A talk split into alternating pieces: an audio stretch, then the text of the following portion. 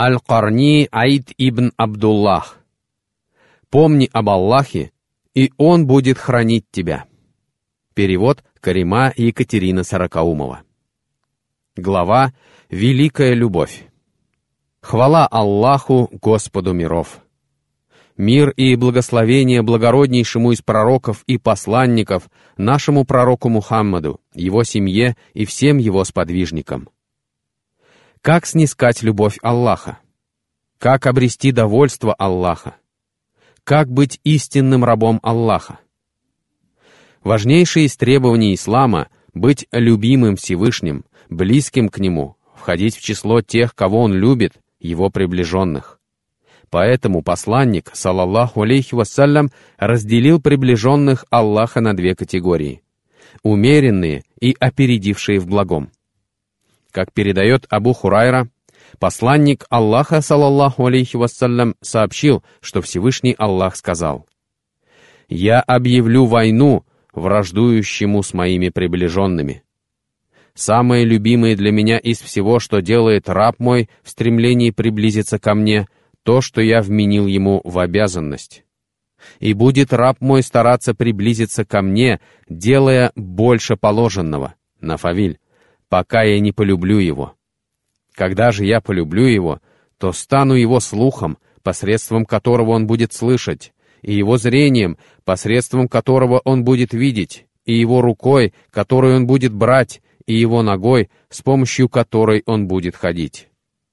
Имеется в виду, что Всевышний Аллах будет помогать такому человеку в покорности ему и благих делах, направлять его к благому и помогать ему в осуществлении хороших намерений, одновременно удерживая разные части его тела от совершения запретного. И если он попросит меня о чем-нибудь, я обязательно дарую ему это, а если он обратится ко мне за защитой, я обязательно защищу его. Сборник хадисов Бухари. Это хадис о приближенных Аллаха. Мусульманские ученые дали разъяснение к нему в своих трудах. Имам Аш-Шаукани замечательно прокомментировал этот хадис в книге «Катар аль-Вали фишар хадис аль-Вали». В хадисе Всевышний Аллах разделил своих приближенных на две категории — умеренные и опередившие в благом. Всевышний Аллах сказал, «Потом мы дали Писание в наследие тем из наших рабов, которых мы избрали, Среди них есть такие, которые несправедливы к самим себе, умеренные и опережающие других в добрых делах. 35 сура, аят 32. Ибн Таймия сказал, что все они относятся к числу обитателей рая. И это радостная весть для нас, потому что мы — притеснившие самих себя. Имеется в виду, что, совершая грехи и ослушиваясь Всевышнего — Человек притесняет самого себя, потому что навлекает на себя гнев Аллаха. Масрук спросил Айшу, ради Аллаху анха, «Матушка, а кто такие опередившие в благих делах?» Она ответила, «Опередившие в благих делах — это те, которые ушли вместе с посланником, салаллаху алейхи вассалям, а умеренные — это те, кто пришел им на смену или те, кто последовал за ними в благодеянии, и притеснившие самих себя. Я и ты. В этих словах проявилась скромность Айши, ради Аллаху Анха. Глава «Как снискать любовь Аллаха». Лучший и самый действенный способ приблизиться к Аллаху — это Коран, потому что это книга Аллаха, следовать которой велел посланник Аллаха, салаллаху алейхи вассалям. Мусульманская община никогда не преуспеет, если не будет читать Коран и размышлять над его аятами. Стоит мусульманам оставить его и заменить чем-нибудь, как они по воле Всевышнего впадают в разногласия. Абу Умама, радиаллаху анх, передает, что посланник Аллаха, салаллаху алейхи вассалям, сказал, «Стоит людям сойти с прямого пути, которого они придерживались до этого, как они впадают в разногласия». Отворачиваясь от Корана и Сунны, община приобретает взамен ничтожные ценности, принципы и учения. Их собрания становятся пустыми и бесполезными и не приносят им блага ни в этом мире, ни в мире вечном. Если наша община будет черпать свою культуру не из Корана, это признак неразумности и недальновидности. и не видать ей славы. Изучающий жизнь наших праведных предшественников в лучшие века обнаруживает, что они активно взаимодействовали с Кораном и Сунной, и это было лучшее поколение в истории. Поколение великих свершений, искренности и славы, поклонения Всевышнему, похвальной умеренности в пользовании мирскими благами и всецелого устремления к Всевышнему Аллаху. И когда мы, за немногим исключением, отвернулись от Корана, наши сердца стали мертвыми, и мы лишились этого света, этого сияния, этого устремления к Всевышнему со всей искренностью. Всевышний Аллах сказал своему посланнику, салаллаху алейхи вассалям, «И читать Коран». 27 сура, 92 аят. Задачей посланника Аллаха, салаллаху алейхи вассалям, было читать Коран людям. Поэтому сначала он запретил им записывать хадисы, чтобы это занятие не отвлекало людей от изучения и заучивания Корана. Если и есть у мусульман повод для гордости, то это могут быть их заслуги перед исламом, раннее принятие его, искреннее служение ему и возвышение свидетельства «нет божества, кроме Аллаха». А тот, кто гордится своим происхождением, семьей, древностью рода или положением в обществе, влиянием или важной должностью, тот уподобляется в хвастовстве фараону и ему подобным. И так будет до самого судного дня. Саад ибн Хишам ибн Амир спросил Айшу, ради Аллаху анха, о нраве посланника Аллаха, салаллаху алейхи вассалям. И она ответила, его нравом был Коран. Это наилучшее после слов Всевышнего Аллаха описание посланника Аллаха, салаллаху алейхи вассалям. Он был подобен Корану, ходящему по земле. И читая Коран, ты как будто читаешь его жизнь. Всевышний Аллах сказал ему в Коране, «Воистину ты великого нрава».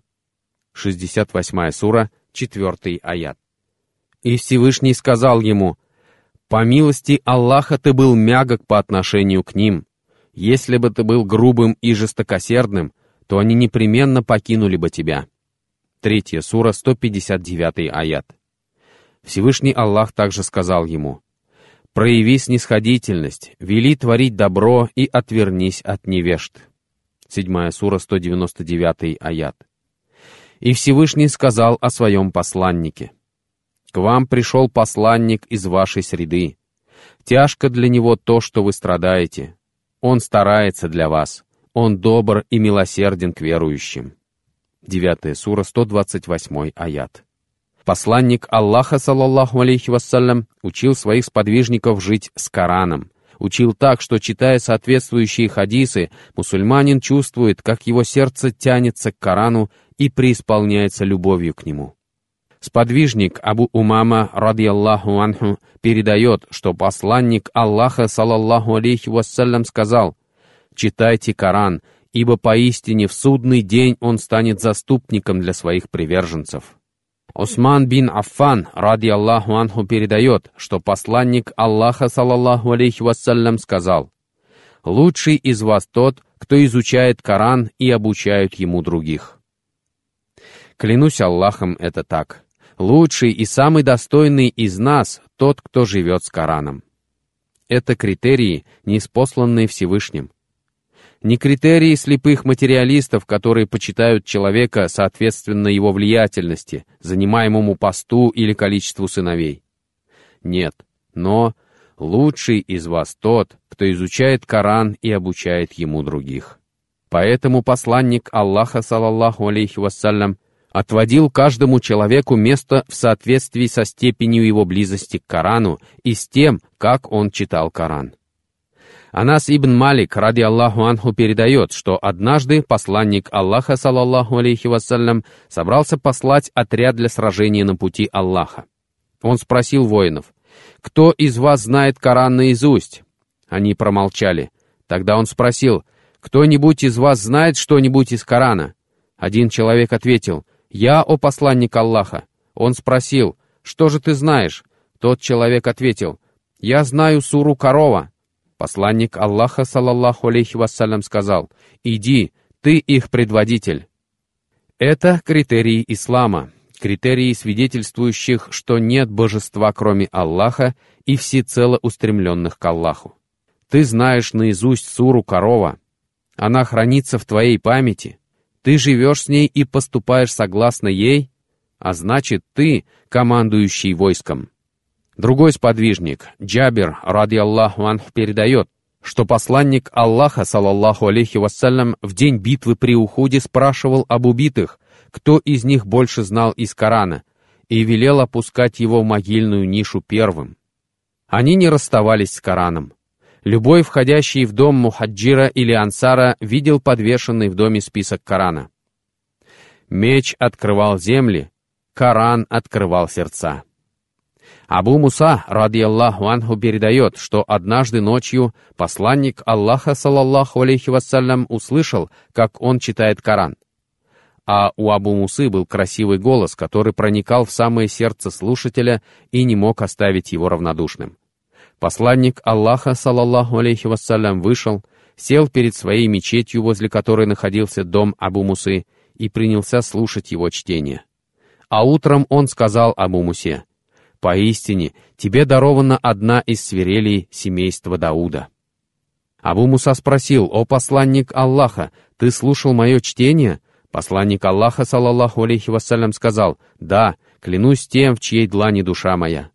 Он сказал, «Клянусь Аллахом, если бы я знал, что ты слушаешь, я постарался бы сделать свое чтение еще более красивым». Он имел в виду, что постарался бы читать так, чтобы его чтение сильнее влияло на слушателей. Весь Коран удивителен и прекрасен. Скажи, мне было открыто, что несколько джиннов послушали чтение Корана и сказали, «Воистину, мы слышали удивительный Коран». 72 сура, 1 аят. Один из толкователей Корана сказал, «Удивительно, даже джинны чувствуют и замечают красоту Корана». Поэтому они и сказали то, о чем упоминается в суре «Пески» Аль-Ахкаф. «Вот мы направили к тебе несколько джинов, чтобы они послушали Коран. Когда они пришли к нему, они сказали, «Молчите и слушайте». Когда же чтение Корана было окончено, они вернулись к своему народу, чтобы предостеречь его. Они сказали, «О наш народ, воистину мы услышали Писание, неспосланное после Мусы, подтверждающее то, что было до него. Оно направляет к истине и прямому пути. О народ наш, ответьте проповеднику Аллаха и уверуйте в Него, и тогда Он простит вам некоторые из ваших грехов и спасет вас от мучительных страданий. А тот, кто не ответит проповеднику Аллаха, не спасется на земле, и не будет у него покровителей и помощников вместо него. Такие находятся в очевидном заблуждении. 46 сура, с 29 по 32 аяты. Абдуллах ибн Аббас, да будет доволен Аллах им и его отцом, передает, что посланник Аллаха, салаллаху алейхи вассалям, сказал, «Поистине, тот, кто не знает ничего из Корана, подобен полуразрушенному дому» подразумевается дом, в котором живут лишь вороны, змеи и скорпионы. В сердце, в котором не живет Коран, поселяются лицемерие, наущение шайтана, скверные мысли, неподконтрольные разуму животные страсти, непристойные песни, нескромные взоры. Посланник Аллаха, салаллаху алейхи вассалям, радовал своих сподвижников, сообщая им о почетном месте, которое они занимают, и об их близости к Корану. Господином чтецов, жителей Медины, был Убай ибн Каб, ради Аллаху ан. Посланник Аллаха, салаллаху алейхи вассалям, сказал ему, «Поистине, Аллах повелел мне прочитать тебе суру «Ясное знамение». Аллах из-за семи небес назвал Убайя по имени, при том, что он был всего лишь одним из подвижников. Какая честь! Какой почет! Он спросил, «И он назвал тебе мое имя?» Посланник Аллаха, саллаллаху алейхи вассалям, сказал, «Да, клянусь тем, в чьей длани душа моя». И Убай прослезился. После этого посланник Аллаха, саллаллаху алейхи вассалям, прочитал ему суру «Ясное знамение». Однажды посланник Аллаха, саллаллаху алейхи вассалям, решил проверить, насколько хорошо Убай знает и понимает Коран, и спросил, «О Абу Аль-Мунзир, известно ли тебе, какой аят из книги Аллаха является величайшим?» Он сказал, «Аллаху и его посланнику известно об этом лучше». Тогда посланник Аллаха, саллаллаху алейхи вассалям, снова спросил, «О Абу Аль-Мунзир, знаешь ли ты, какой аят из книги Аллаха является величайшим?» Он ответил, «Аллах, нет божества, кроме Него, живого Вседержителя». После этого пророк, саллаллаху алейхи вассалям, хлопнул его рукой по груди и сказал, «Да будешь ты счастлив в знании, о Абу Аль-Мунзир». Это знание, в приобретении которого нужно состязаться. Это по-настоящему полезное знание. Если говорить о самом посланнике Аллаха, саллаллаху алейхи вассалям, то его отношение к Корану было, вне всяких сомнений, особым. Ибн Хатим в своем комментарии к суре «Покрывающее» упоминает о том, что однажды ночью посланник Аллаха, саллаллаху алейхи вассалям, услышал, как одна старая женщина читает «Дошел ли до тебя рассказ о покрывающем?» 88 сура, 1 аят. Он прислонился головой к стене возле двери дома, а она все повторяла этот аят, не зная, что он слышит ее чтение. «Дошел ли до тебя рассказ о покрывающем?» 88 сура, 1 аят. При этом она плакала, и посланник Аллаха, салаллаху алейхи вассалям, тоже заплакал и сказал, «Да, дошел, да, дошел». Сподвижники учились у посланника Аллаха, салаллаху алейхи вассалям, и брали с него пример, видя, что он живет Кораном, как будто видит его аяты перед собой. Ибн Касир в книге «Начало и завершение» в биографии Умара ибн Аль-Хаттаба, радиаллаху анху, упоминает о том, что однажды он заболел из-за коранического аята, который потряс его до глубины души, и сподвижники навещали его во время этой болезни.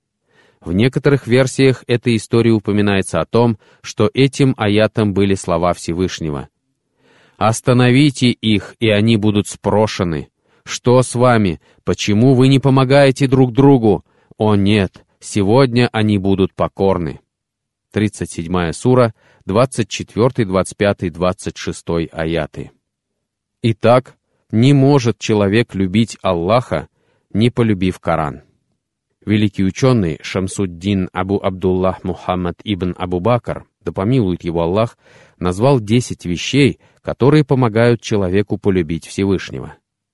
Чтение Корана и размышление над его аятами, приближение к Аллаху посредством совершения дополнительного, постоянное поминание Аллаха сердцем, языком и действиями, предпочтение того, что любит Аллах, тому, что любим мы сами, размышления об именах Аллаха и его атрибутах. Кто познал Всевышнего через его имена, атрибуты и действия, тот непременно полюбит его. Размышления о милостях Всевышнего Аллаха и благах, которые он дарует своим рабам. Смирение сердца перед Аллахом. Уединение во время нисхождения Аллаха к нижнему небу, то есть в последнюю треть ночи обращение к Нему с мольбами, чтение Его слов и спрашивание у Него прощения. Общение с праведными людьми, искренне любящими Аллаха и подражание им. Отдаление от всего, что отдаляет сердца человека от Всевышнего Аллаха. Поэтому Ибн Мас'уд, ради Аллаху Анху, говорил, «Не спрашивайте себя, любите ли вы Аллаха, но спрашивайте себя, любите ли вы Коран, ибо поистине, любя Коран, вы любите Аллаха, и чем больше ваша любовь к Корану, тем больше ваша любовь к Аллаху. Сподвижник Усайд ибн Худайр, ради Аллаху анху, передает, что однажды он стоял, читая суру корова, как вдруг его привязанный конь начал рваться и беспокоиться. Усайду пришлось прервать молитву, потому что конь едва не наступил на маленького сына Усайда. Посмотрев вверх, Усайд увидел над своей головой тень. Он рассказал об этом посланнику Аллаха, саллаллаху алейхи вассалям. И тот спросил, «Так ты видел ее?» Он ответил, «Да». Посланник Аллаха, саллаллаху алейхи вассалям, сказал, «Клянусь тем, чьей длани душа моя, это ангелы спустились, чтобы послушать твое чтение, и если бы ты продолжил читать, пока не рассвело, люди увидели бы их, и они не укрылись бы от них». Есть несколько версий этого хадиса.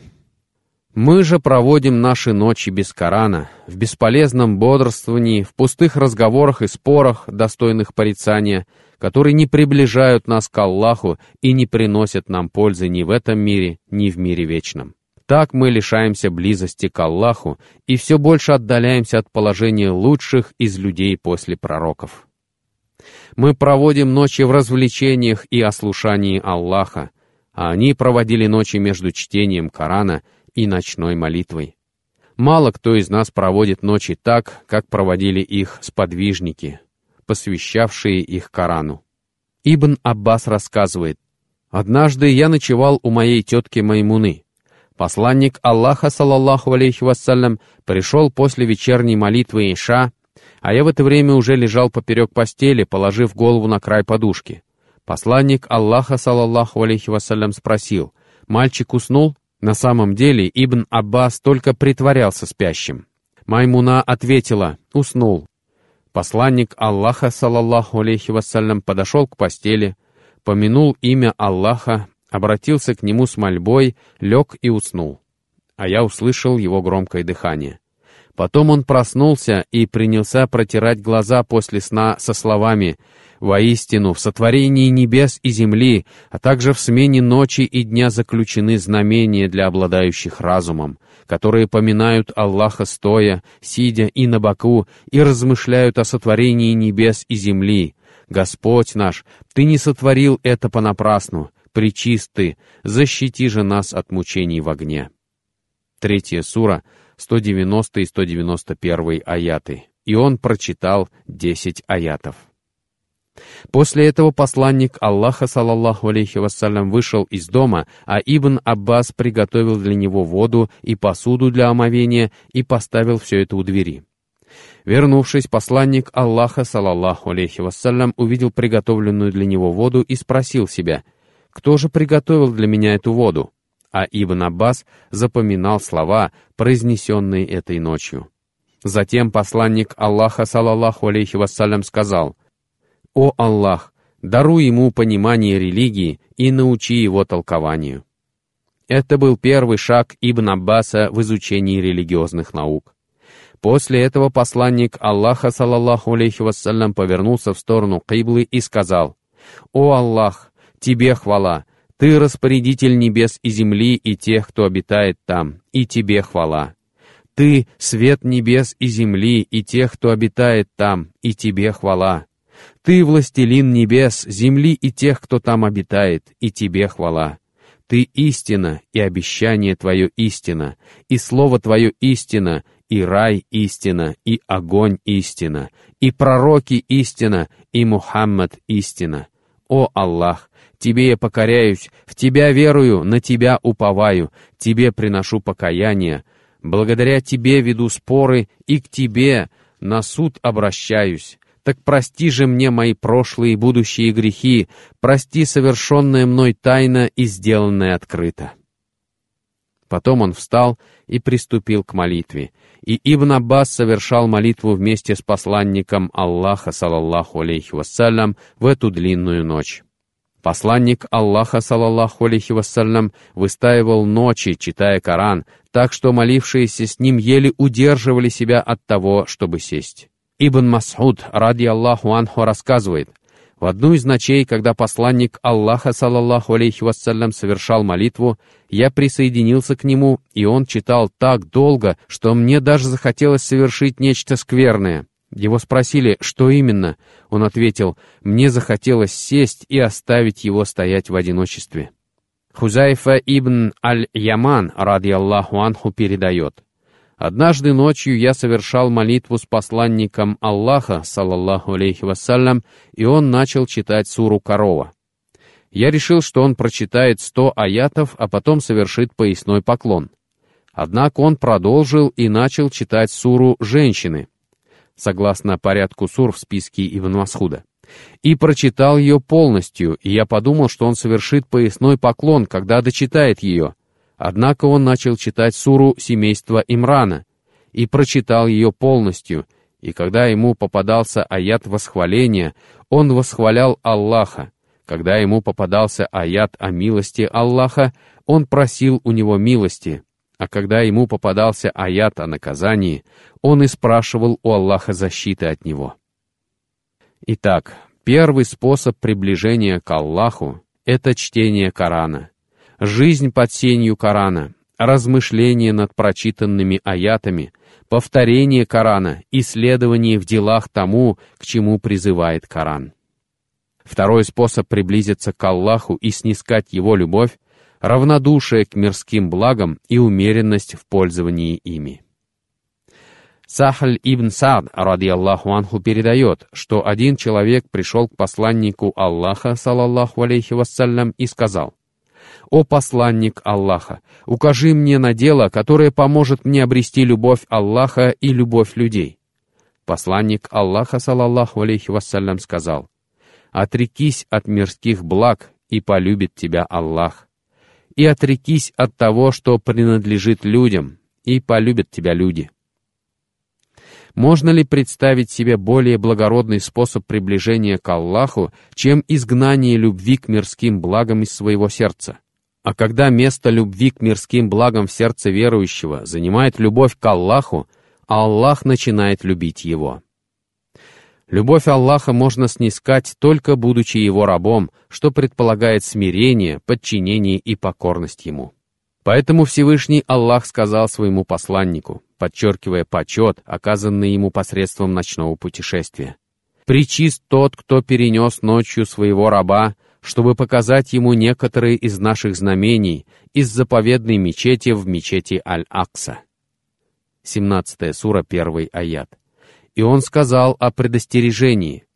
Когда раб Аллаха встал, обращаясь с мольбой к нему, они столпились вокруг него. 72 сура, 19 аят. И Всевышний сказал о неспослании аятов. «Благословен тот, кто не спаслал своему рабу развлечения, чтобы он стал предостерегающим увещевателем для миров». 25 сура, 1 аят.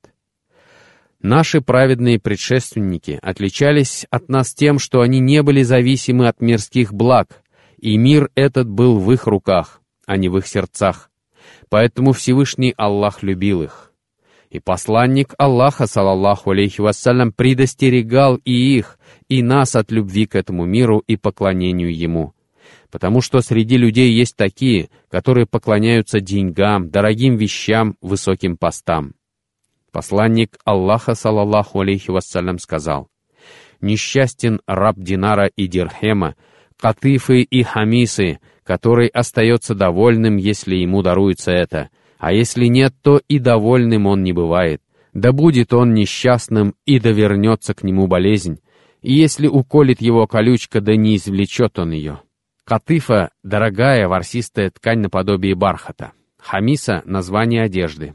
Это мольба о создании помех движениям этого человека и ограничении их, потому что вся его деятельность направлена исключительно на снискание мирских благ, что отвлекает его от совершения обязательного и дополнительного поклонения.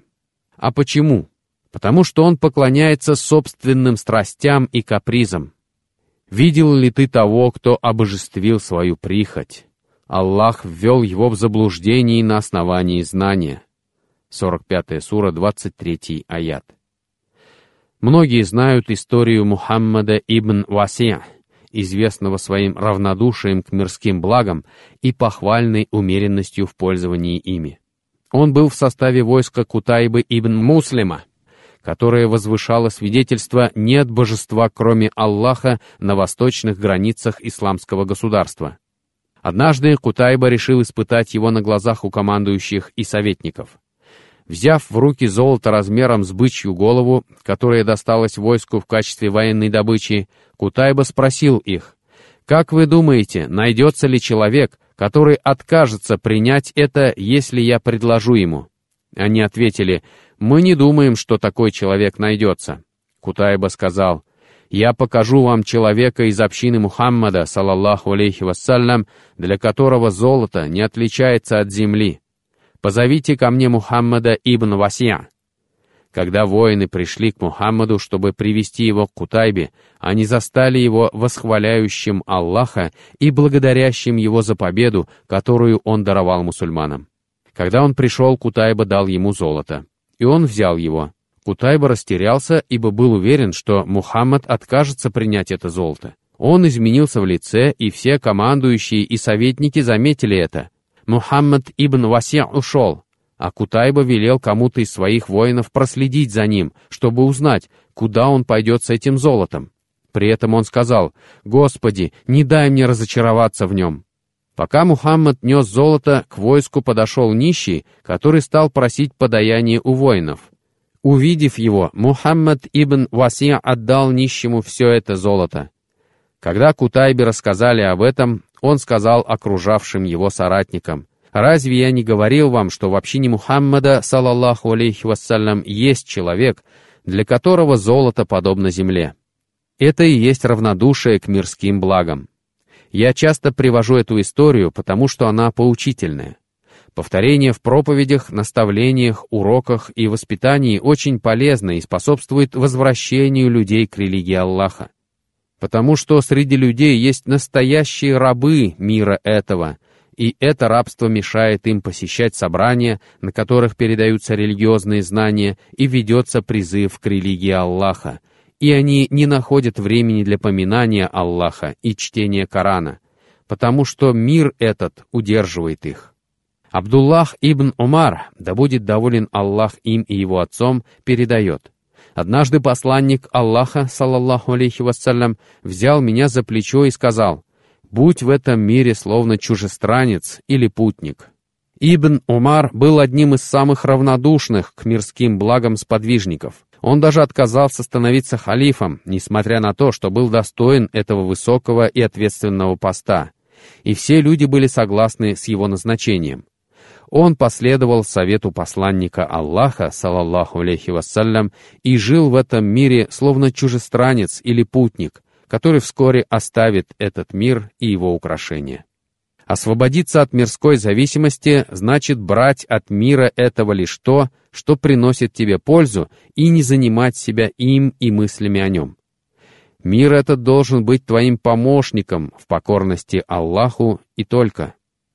Некоторые люди понимают умеренность в пользовании мирскими благами как отречение от мира.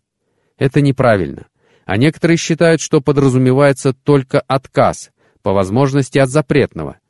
Такое определение приписывают имаму Ахмаду. Однако, если исходить из такого понимания, то почти всех верующих можно назвать равнодушными к мирским благам и достигшими независимости от мира этого. Ибн Таймия сказал о равнодушии к мирским благам. Это оставление того, что не приносит тебе пользы в мире вечном. Если же говорить о том, что приносит тебе такую пользу, то отказ от этого не является похвальной умеренностью в отношении к мирским благам. Третий способ, помогающий снискать любовь Всевышнего Аллаха – выстаивание ночной молитвы. Если говорить о дне сегодняшнем, то лишь немногие из нас посвящают ночи поклонению Всевышнему. А Всевышний Аллах сказал о своих рабах. «Они спали лишь малую часть ночи, а перед рассветом они молили о прощении. 51 сура, 17 и 18 аяты. Они отрывают свои бока от постелей, взывая к своему Господу со страхом и надеждой, и расходуют из того, чем мы их наделили. 32 сура, 16 аят. Всевышний Аллах сказал о верующих из числа людей Писания. Не все они одинаковы, Среди людей Писания есть праведные люди, которые читают аяты Аллаха по ночам, падая ниц. Третья сура, 113 аят. Аллах похвалил их за то, что они читают Коран по ночам. Посланник Аллаха, саллаллаху алейхи вассалям, побуждал верующих посвящать ночи поклонению. Верующему записывается выстаивание ночи, даже если он совершил только два ракаата молитвы за 15-30 минут до наступления времени утренней молитвы, чтобы стать одним из поминающих Аллаха в это время. Абу Хурайра, ради Аллаху Анху, передает, что посланник Аллаха, салаллаху алейхи вассалям, сказал, Наш Всевышний Господь не сходит каждую ночь в последнюю ее треть к нижнему небу и говорит, «Кто станет просить меня о чем-либо, чтобы я даровал ему это? Кто станет просить у меня прощения, чтобы я простил ему? Кто станет взывать ко мне, чтобы я ответил ему?» Всевышний Аллах не сходит так, как это приличествует Ему, и мы не пытаемся представить себе это нисхождение или описать его, и не сравниваем его ни с чем и не отрицаем его. Как-то обращаясь к Абдуллаху ибн Амру, посланник Аллаха, саллаллаху алейхи вассалям, сказал, «О Абдуллах, не уподобляйся такому-то, который сначала молился по ночам, а потом перестал». Также известна история Абдуллаха ибн Умара, во времена посланника Аллаха, салаллаху алейхи вассалям, люди видели сны, а после утренней молитвы посланник Аллаха, салаллаху алейхи вассалям, поворачивался к нам и спрашивал, «Кто-нибудь из вас видел сон?» А я спал в мечети, и однажды я увидел во сне двух человек. Они подошли ко мне, и один взял меня за правую руку, а второй за левую. Они повели меня куда-то, и я увидел подобие засыпанного колодца, из которого торчали два рога. И в каждом из них находились подвергаемые мучениям люди. Эти два человека сказали мне, «Не бойся, не бойся». Они снова взяли меня за руки, и я сел вместе с ними, а потом они дали мне кусок шелка, и куда бы я ни указал им, он переносил меня в зеленый сад. Утром он хотел рассказать свой сон посланнику Аллаха, салаллаху алейхи вассалям, однако постеснялся своего юного возраста и рассказал о том, что видел своей сестре Хавсе, а она пересказала эту историю посланнику Аллаха, салаллаху алейхи вассалям. Он улыбнулся и сказал, «Абдуллах — прекрасный раб Аллаха. Вот только было бы хорошо, если бы он молился по ночам». Нафи, его вольноотпущенник, говорил, и после этого Ибн Умар, ради Аллаху Анху, почти не спал по ночам. Отправляясь в путешествие, он совершал ночную молитву, а потом спрашивал, «О, нафиг, рассвет уже наступил?» Если тот отвечал «нет», продолжал молиться. А если Ибн Умар отвечал «да», то он совершал один ракаат витра, после чего готовился совершить утреннюю молитву. Ученые перечислили действия, которые помогают верующему совершать ночное поклонение. Ниже упомянуты некоторые из них. Первое. Избегание грехов днем. Один человек сказал Аль-Хасану Аль-Басри, «О, Абу Саид, я не могу молиться по ночам». Тот сказал в ответ, «Удерживают тебя грехи твои, клянусь Господом Каабы». Второе действие, которое помогает верующему совершать ночное поклонение, это поминание Аллаха перед сном, которому научил посланник Аллаха, саллаллаху алейхи вассалям, Али ибн Абу Талиба и Фатиму.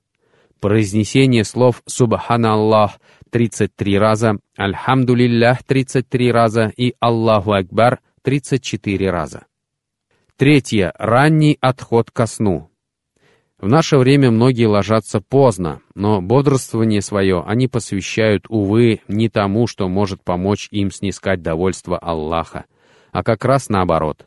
Как будет выстаивать ночную молитву тот, кто не спит до полуночи и даже до часу ночи? Наши праведные предшественники посвящали это время молитве. Четвертое — короткий отдых в полдень. Он помогает верующему сохранить силы для ночного поклонения. Ночная молитва — сунна избранного пророка, салаллаху алейхи вассалям, и символ ислама. И, отказываясь от следования этой сунне, мы теряем силу нашей веры и упускаем возможность подумать о своих деяниях в тишине и спокойствии, дабы строго спросить с души своей за все и лишаем себя бесценной возможности устремиться к Всевышнему Аллаху всем сердцем. Четвертый способ, помогающий снискать любовь Всевышнего Аллаха — размышление над аятами его книги. Воистину, в сотворении небес и земли, а также в смене ночи и дня заключены знамения для обладающих разумом, которые поминают Аллаха стоя, сидя и на боку и размышляют о сотворении небес и земли. Господь наш, Ты не сотворил это понапрасну. Причист Ты, защити же нас от мучений в огне». Третья сура, 190 и 191 аяты. На что бы ты ни посмотрел, все свидетельствует о существовании Аллаха. Во всем, что существует Его знамение, указывающие на то, что Он единственный. Удивительно, как же ослушиваются Бога, как же отрицают Его существование. В каждом движении, в каждом взоре, в каждом дереве, в каждом цветке, в каждой горе, во всем сущем знамение Аллаха. Сколько таких знамений, а мы проходим мимо и не замечаем их. Исключение составляют лишь те, кому Аллах помог, побудив к размышлению. Неужели они не видят, как созданы верблюды, как вознесено небо, как водружены горы, как распростерта земля? 88 сура, с 17 по 20 аяты. Размышления активно побуждают нас к поклонению Аллаху. Это поклонение праведных, которые размышляют о ясных знамениях, о творениях Всевышнего, о чудесах создания Господа миров, и следствиями этих размышлений становится вера и убежденность. Было бы прекрасно, если бы в своих поездках и путешествиях мы размышляли о знамениях Всевышнего, если бы человек не просто проходил мимо дерева, а слышал в шелесте его ветвей «нет божества, кроме Аллаха».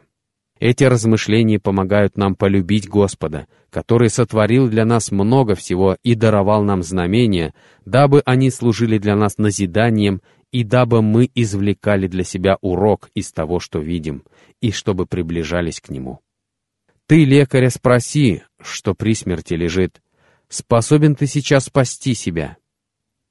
Тому, кто исцелился чудом, ты скажи, врачи отчаялись, кто ж вылечил тебя? Спроси пчелу, о ты, летящая в полях, кто повелел тебя готовить сладкий мед? Змею спроси, что источает яд, кто этот яд тебе с рождения дает, и как ты до сих пор не умерла, наполнена смертельным ядом пасть. Хвала Аллаху, одному Ему хвала. А Всевышний Аллах знает обо всем лучше. И да благословит Аллах и приветствует нашего пророка Мухаммада и его семью и сподвижников.